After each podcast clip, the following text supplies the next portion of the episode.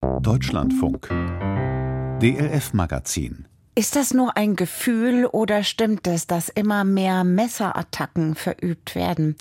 Detailliertes Zahlenmaterial oder Statistiken gibt es nicht. Messerattacken werden erst seit 2019 als eigener Straftatbestand geführt und dann werden sie auch nicht überall in Deutschland gezählt. Wohl aber zum Beispiel in München und dort sind die Zahlen gestiegen. Analysen zeigen, dass die allermeisten Täter junge Männer sind oder auch Jugendliche.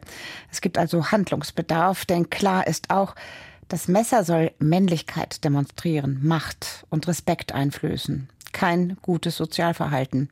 Josef Römel ist dem Thema nachgegangen und hat unter anderem Oskar kennengelernt. Eine Hochhaussiedlung im Münchner Stadtteil Neuperlach. In einem oberen Stockwerk treffe ich den Kickboxer Oskar Plasene in der Wohnung seiner Eltern. Hier ist der 21-Jährige aufgewachsen. Wenn er an diese Zeit zurückdenkt, wird er sentimental, denn die Erinnerungen sind auch immer mit seinem Bruder Musafa verknüpft. Die Bilder des Bruders hängen an der Wand im Wohnzimmer. Aber wäre mein Bruder hier dabei, wäre ich sehr glücklich.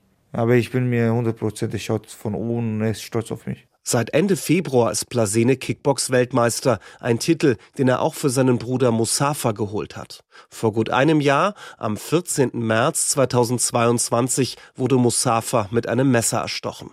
Der junge Mann mit irakischen Wurzeln war gerade 18 Jahre alt. Zwei rivalisierende Gruppen hatten sich am Münchner Corbinianplatz zu einer Schlägerei verabredet. Plasene erzählt, sein Bruder sei vollkommen ahnungslos gewesen und zu dem Treffpunkt gelockt worden. Dann kommt es zum Streit. Musafa habe schlichten wollen und sei dazwischen gegangen. Und dann hat mein Bruder gesagt, ja, was soll das und so, warum macht er so einen Scheiß? Hört auf. Und dann haben die meinen Bruder umgebracht. Was genau hinter der Tat steckt, darüber soll ein Prozess aufklären. Unter anderem soll ein inzwischen 17-Jähriger beteiligt gewesen sein. Er wurde vor der Jugendkammer des Münchner Landgerichts angeklagt wegen Totschlags in Tateinheit mit einer Schlägerei. Einen Verhandlungstermin gibt es noch nicht. Gegen zwei weitere Jugendliche ermittelt die Staatsanwaltschaft nach wie vor. Im Wohnzimmer seiner Eltern berichtet Kickboxer Plasene von verfeindeten Gangs aus den Münchner Stadtteilen Milbertshofen, Neuperlach oder Hasenbergel.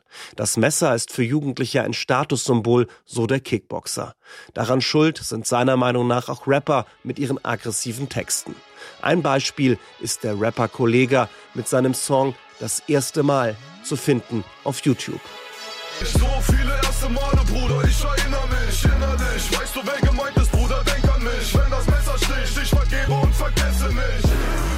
Die deutsche Rap hat auch viele Jugendliche kaputt gemacht. Messer, die beleidigen sich, die nehmen Drogen und so. Seit zwei, drei Jahren ist es richtig schlimm geworden. Wenn du jemanden schief anschaust, dann sagt er, ja, was willst du? Was schaust du? Dann zeigt er dir gleich Messer. Ist mir persönlich schon mal zweimal passiert. Wie ist die Lage in ganz Bayern? Lediglich das Polizeipräsidium München hat bisher erfasst, wie viele Jugendliche und Heranwachsende bis 20 Jahre an Messerattacken beteiligt waren. Hier wuchs der Anteil der Attacken von 15,8 Prozent im Jahr 2020 auf 36,6 Prozent im Jahr 2021. Eine bayernweite jugendspezifische Statistik gibt es nicht.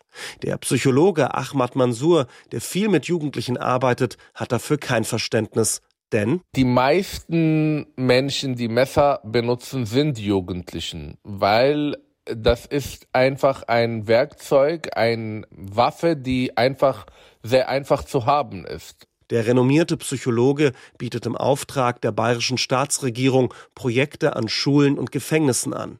Theaterworkshops zum Beispiel, in denen Alltagssituationen und Konflikte nachgespielt werden, damit die Jugendlichen ihr eigenes Verhalten kritisch hinterfragen, wenn es um das Thema Messer geht. Ich merke aber, dass es eine bestimmte Gruppe einfach mit einer permanenten Kränkung in Situationen reingeht, dass die leichten Kritikpunkte, die leichten Ablehnung äh, von gegenüber als eine Riesenkränkung wahrgenommen wird, wo man gezwungenermaßen, so fühlen sie sich, einfach auch aggressiv reagiert.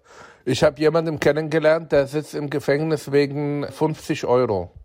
Der hat seinen Freund, der ihn 50 Euro schuldigt, einfach mit einem Messer attackiert. Vor allem Jugendliche mit einem schwierigen sozialen Hintergrund scheinen anfällig. In einer Mittelschule irgendwo in Bayern treffe ich eine Schulsozialarbeiterin, die mit solchen Jugendlichen zusammenarbeitet.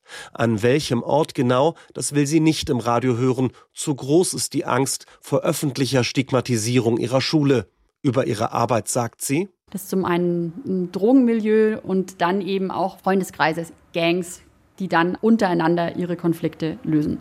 Auch das Messer spiele bei solchen Konflikten eine Rolle, wie in einem Fall im vergangenen Schuljahr. Ja, es war eine Jugendfreizeit mit Schülern zwischen 14, 15 Jahren und es war so, dass ein Schüler ein Messer, eine Art Butterfly irgendwie mitgeführt hat und eine eigentlich kleine Streitsituation total eskaliert ist und der Jugendliche dann auch mit diesem Messer gedroht hat. Es ist nicht weiter was Schlimmes passiert, aber er hat den anderen Schülern damit gedroht. Das Jugendamt und der Schulpsychologe wurden eingeschaltet, der Schüler durfte nicht mehr am Unterricht teilnehmen.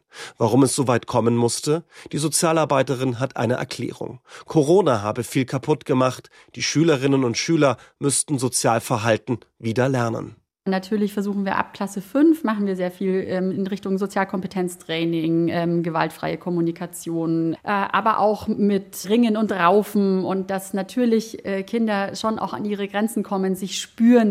Wir hatten auch schon, dass wir irgendwie die Jugendpolizei mit ins Boot geholt haben und die dann irgendwie aufklären oder dass man auch mal sagt, also die rechtlichen Rahmenbedingungen auch zu erklären.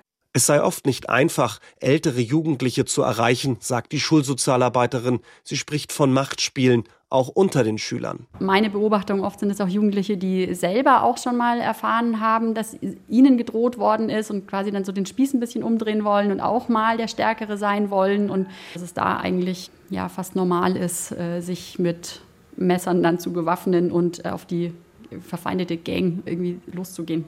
Gangs, Drogen, Messer. Ich treffe einen Jugendlichen, der darüber sprechen möchte. Er will nicht erkannt werden. Seine Stimme wurde verfremdet und nachgesprochen. In seinem Bekanntenkreis sei das Messer sehr beliebt, sagt der 16-Jährige. Man will Respekt zeigen oder andere einschüchtern. Zum Beispiel müsse man sich gegen den Drogenkurier verteidigen, so der Jugendliche, wenn man gerade kein Geld zur Hand habe. Dann wird das Messer rausgeholt und gesagt, entweder du zahlst diese Scheiße oder du verpisst dich jetzt. Und dann, wenn er sich nicht verpisst, dann kommt es zur Auseinandersetzung, körperlich.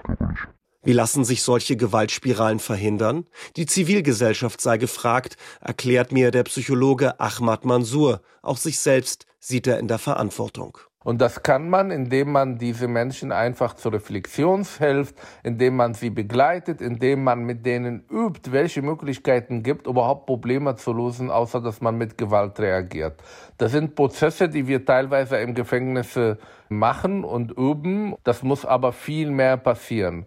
Auch der Münchner Kickboxer Oskar Plasene, der seinen Bruder vor einem Jahr bei einer Messerattacke verloren hat, will aufklären. Er will an Schulen gehen und dort seine Geschichte erzählen. Ich will ihnen zeigen, dass ich mit 21 Weltmeister geworden bin. Ich will die motivieren, dass die auch zum Sport gehen, dass die eine Ausbildung machen, dass die an sich glauben